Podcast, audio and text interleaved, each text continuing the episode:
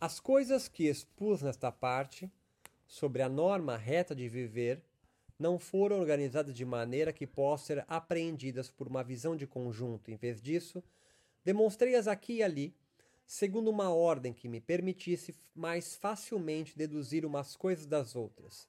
Propus-me, portanto, reuni-las aqui e resumi-las em seus capítulos principais. Capítulo 1 Todos os nossos esforços e todos os nossos desejos seguem-se da necessidade de nossa natureza de maneira tal que podem ser compreendidos ou exclusivamente por meio dela, enquanto causa daquelas forças, daqueles desejos, ou enquanto somos uma parte da natureza, a qual não pode ser concebida adequadamente por si só, sem os, que os, sem os outros indivíduos. Capítulo 2.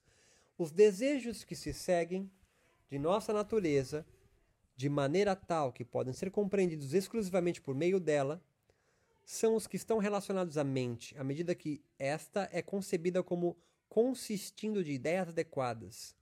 Quanto aos outros desejos, não estão relacionados à mente, senão à medida que esta concebe inadequadamente as coisas.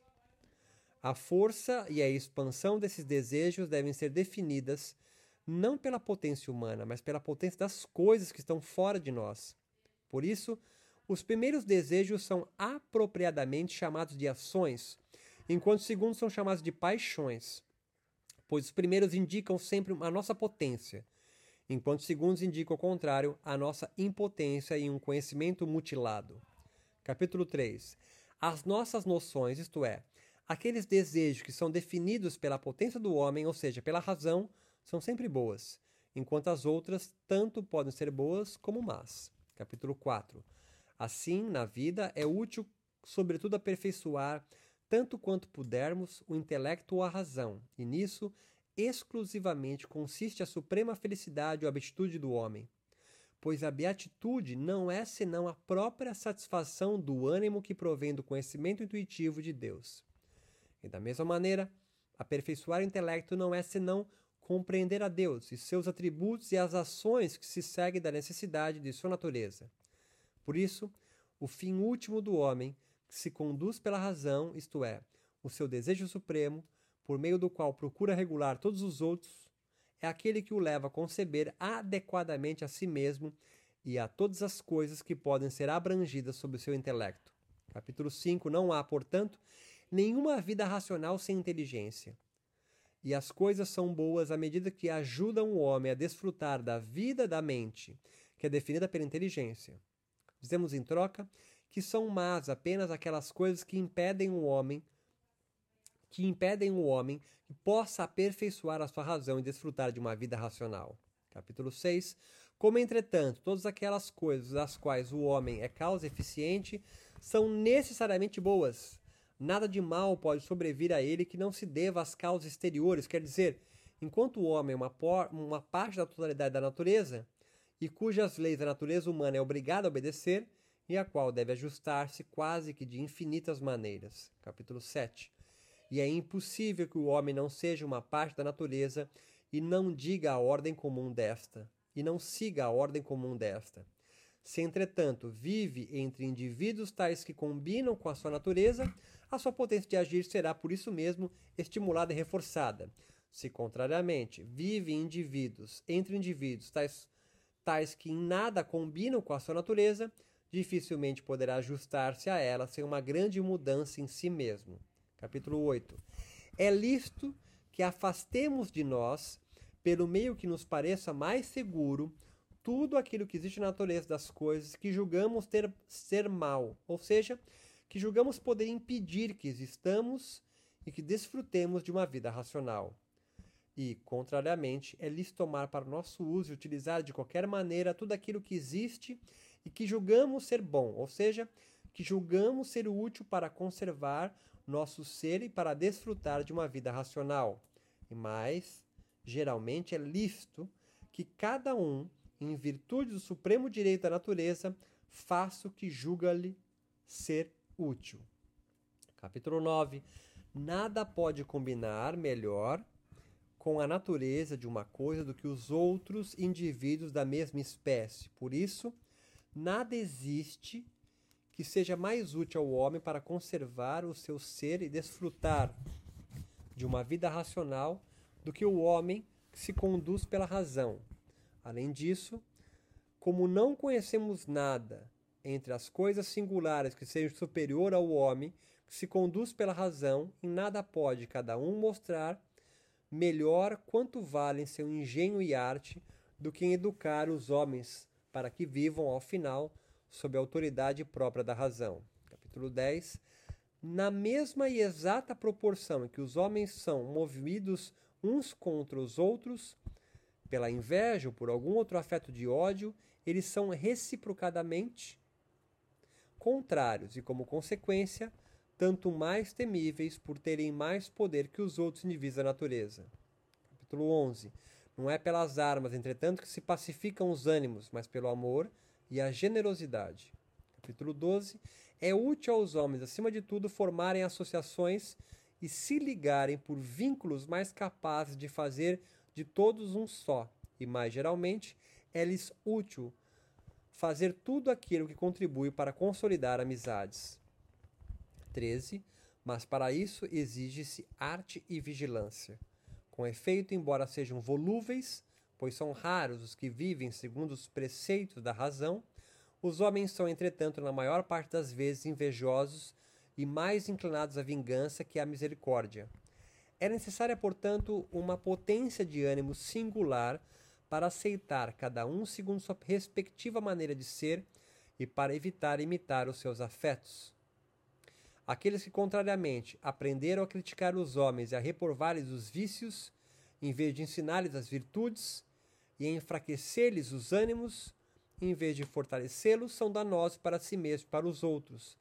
Daí que muitos, por causa de uma intolerância excessiva e de um falso zelo religioso, tenham preferido viver entre os animais em vez de viver entre os homens, tal como ocorre com as crianças e adolescentes, que não conseguem suportar com a equanimidade as reprimendas de seus pais e se refugiam no serviço militar, preferindo os desconfortos da guerra e um comando tirânico aos confortos domésticos e às ademoastações paternas, e aceitando que se lhes imponha qualquer fardo, desde que vingue-se dos pais. 14. Embora, portanto, os homens se governem em tudo, na maior parte das vezes, pela licenciosidade de sua sociedade comum, se seguem muito mais vantagens do que desvantagens. Por isso, é preferível tolerar com equanimidade as suas ofensas e dedicar-se com empenho àquilo que está a serviço do vínculo da concórdia e da amizade. 15. As coisas que geram concórdia são aquelas que se relacionam à justiça, à equidade e à lealdade, pois, além do que é justo, injusto e iníquo, os homens também suportam mal o que é tido como vil, ou seja, que alguém desrespeite os costumes aceitos na sociedade civil. Por outro lado, para o vínculo do amor são necessárias, sobretudo, aquelas coisas que concernem a religiosidade e a piedade. Vejam sobre isso os escolhos 1 e 2, proposição 37, proposição 46 e 73. 16. Além disso, é comum que a concórdia seja gerada também pelo medo, mas nesse caso, trata-se de uma concórdia a qual falta a confiança. Acrescente-se que o medo provém da impotência do ânimo, e não diz respeito por isso ao uso da razão, o que ocorre também com a comiseração, mesmo que se apresente como piedade. 17. Além disso, os homens também se deixam levar pela prodigalidade, sobretudo aqueles que não têm de onde retirar o necessário para o sustento da vida. Entretanto, prestar ajuda a cada indigente é algo que supera em muitos poderes os recursos de um simples indivíduo pois as suas riquezas estão muito aquém do que seria necessário para isso. Além disso, a capacidade de um homem sozinho é demasiadamente limitada para que ele possa unir-se pela amizade a todos os homens. Por isso, o cuidado dos pobres é uma incumbência da sociedade como um todo e tem em vista a utilidade comum. 18. Quanto a aceitar favores e a demonstrar agradecimento, deve-se ter uma preocupação inteiramente diferente. Vejam-se a esse respeito proposição 70 e 71. 19. Por outro lado, o amor lascivo, isto é, o desejo de gerar, que tem origem na aparência física e, mais geralmente, todo amor que admite outra causa além da liberdade do ânimo, converte-se facilmente em ódio, exceto quando o que é pior torna-se uma espécie de delírio, em cujo caso, mais do que a concórdia, é a discórdia que é reforçada. Quanto ao matrimônio, é certo que está em acordo com a razão se o desejo de unir os corpos não é produzido apenas pela aparência física, mas também pelo amor de procriar filhos e educá-los sabiamente. Além disso, se o amor de ambos, quer dizer, do homem e da mulher, não tem por causa apenas a aparência física, mas principalmente a liberdade do ânimo. 21. A adulação também gera concórdia, mas mediante o feio vício da servidão ou mediante a perfídia. Com efeito, ninguém é mais suscetível à adulação que os soberbos, que querem ser os primeiros, mas não o são. 22. O rebaixamento reveste da falsa aparência da piedade e da religiosidade. E embora o rebaixamento seja o oposto da soberba, aquele que se rebaixa está, entretanto, próximo do soberbo. 23. A vergonha também contribui para a concórdia, mas apenas naquelas coisas que não podem ser ocultadas. Além disso, como a vergonha é uma espécie de tristeza, não diz respeito ao uso da razão. 24. Os outros afetos de tristeza dirigidos aos homens opõem-se diretamente à justiça, à equidade, à lealdade, à piedade e à religiosidade. Embora a indignação pareça uma espécie de equidade, ali, entretanto, onde é permitido a cada um julgar as ações dos outros e administrar o próprio direito ou a dos outros, vive sem nenhuma lei. 25. A modéstia, isto é, o desejo de agradar aos homens, quando é determinado pela razão, está referido à piedade, como dissemos em outro escólio. Se provém, entretanto, de um afeto, trata-se de ambição, ou seja, de um desejo pelo qual os homens, sob uma falsa aparência de piedade, incitam a maioria das vezes discórdias e sedições.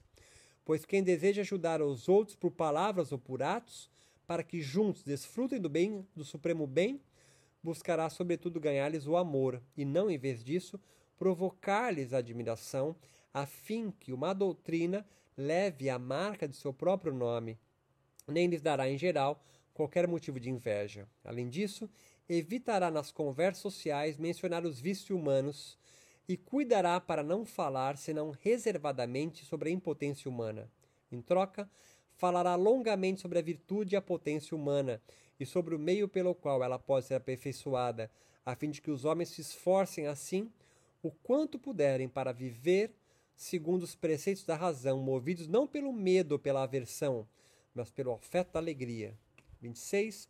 Além dos homens, não conhecemos da natureza nenhuma coisa singular cuja mente possa nos encher de gáudio e a qual possamos nos unir pela amizade ou por algum outro tipo de vínculo. Por isso, com respeito a tudo aquilo que existe na natureza das coisas, afora o homem o princípio de atender à nossa utilidade, não existe que nós o conservemos. Este princípio nos ensina, em vez disso, que conforme as suas diferentes utilizações, nós conservemos, destruamos ou adaptemos as coisas, de qualquer maneira, às nossas conveniências. 27.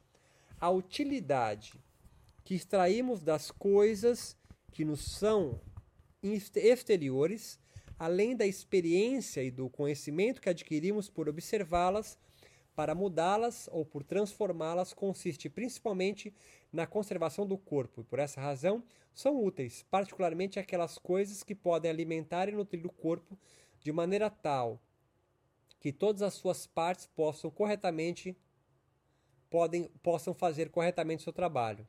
Pois quanto mais o corpo é capaz das variadas maneiras de ser afetado pelos corpos exteriores e de afetá-los, tanto mais a mente é capaz de pensar. Parece, entretanto, que há muito poucas coisas desse tipo de natureza. Por isso, para nutrir o corpo como se deve, é necessário utilizar muitos alimentos de naturezas variadas, pois o corpo humano é composto de muitas partes de variadas naturezas que precisam continuamente de uma alimentação variada para que o corpo inteiro seja uniformemente capaz de fazer todas as coisas que podem se seguir de sua natureza e, como consequência, para que a mente também seja uniformemente capaz de conceber muitas coisas. 28. Entretanto, para obter essas coisas, dificilmente bastariam as forças de cada um. Se os homens não prestassem serviço uns aos outros, o fato é que todas as coisas acabaram por se resumir ao dinheiro. Daí que sua imagem costuma ocupar inteiramente a mente do vulgo, pois dificilmente podem imaginar alguma outra espécie de alegria que não seja a que vem acompanhada da ideia do direito de dinheiro como a sua causa. 29. Esse vício, entretanto, só pode ser atribuído àqueles que buscam dinheiro não porque este lhe falte ou para suprir as suas necessidades, mas porque aprenderam a arte do lucro, da qual muitos se vangloriam. De resto, eles alimentam o corpo segundo o costume, mas com avareza, porque acreditam que seus bens se, esvaem, se esvaem na mesma proporção de gasto feito na conservação do seu corpo. Em troca, aqueles que aprenderam a verdadeira utilidade do dinheiro e regulam a proporção de suas divisas exclusivamente por suas próprias necessidades vivem felizes com pouco. 30. Como são boas, portanto, as coisas que ajudam as partes do corpo a fazer o seu trabalho, e como a alegria consiste em que a potência do homem, enquanto ela é composta de mente e corpo, é estimulada ou aumentada, são boas. Então, todas as coisas que trazem alegria. Entretanto, como, por outro lado, as coisas não agem com o fim de nos afetar de alegria, nem a sua potência de agir é regulada pela nossa utilidade, e como, enfim, a alegria está relacionada fundamentalmente, na maioria das vezes, a uma única parte do corpo, a consequência é que os afetos de alegria, a não ser que intervenham a razão e a vigilância, e também os desejos que eles produzem, são na maioria das vezes excessivos. A isso se acrescenta que, por causa do afeto, consideramos como mais importante aquilo que é no momento presente agradável e que não podemos julgar as coisas futuras com o mesmo afeto de ânimo. 31. A superstição, pelo contrário, parece proclamar que é bom o que traz tristeza e o mal o que traz alegria. Entretanto, como já dissemos, ninguém, a não ser um invejoso, pode se deleitar com a minha impotência e a minha desgraça, pois quanto maior é a alegria que nos afeta, tanto maior é a perfeição a que passamos, e, consequentemente, tanto mais participamos da natureza divina. E jamais pode ser má a alegria que é regulada pelo verdadeiro princípio de atender à nossa utilidade. Em troca, aquele que se deixa levar pelo medo e faz o bem para evitar o mal, não se conduz pela razão. 32. A potência humana é, entretanto, bastante limitada, sendo infinitamente superada pela potência das causas exteriores. Por isso, não temos o poder absoluto de adaptar as coisas exteriores ao nosso uso. Contudo, suportaremos com equanimidade os acontecimentos contrários ao que postula o princípio de atender à nossa utilidade. Se tivermos consciência de que fizemos nosso trabalho de que nossa potência não foi suficiente para poder evitá-las e de que somos uma parte da natureza inteira cuja ordem seguimos. Se compreendemos isso clara e distintamente, aquela parte de nós mesmos que é definida pela inteligência, isto é, a nossa melhor parte, se satisfará plenamente com isso e se esforçará por perseverar nossa satisfação. Pois à medida que compreendemos, não podemos desejar senão aquilo que é necessário nem nos satisfazer absolutamente, senão com o verdadeiro. Por isso, à medida que compreendemos isso corretamente, o esforço da melhor parte de nós mesmos está em acordo com a ordem da natureza inteira.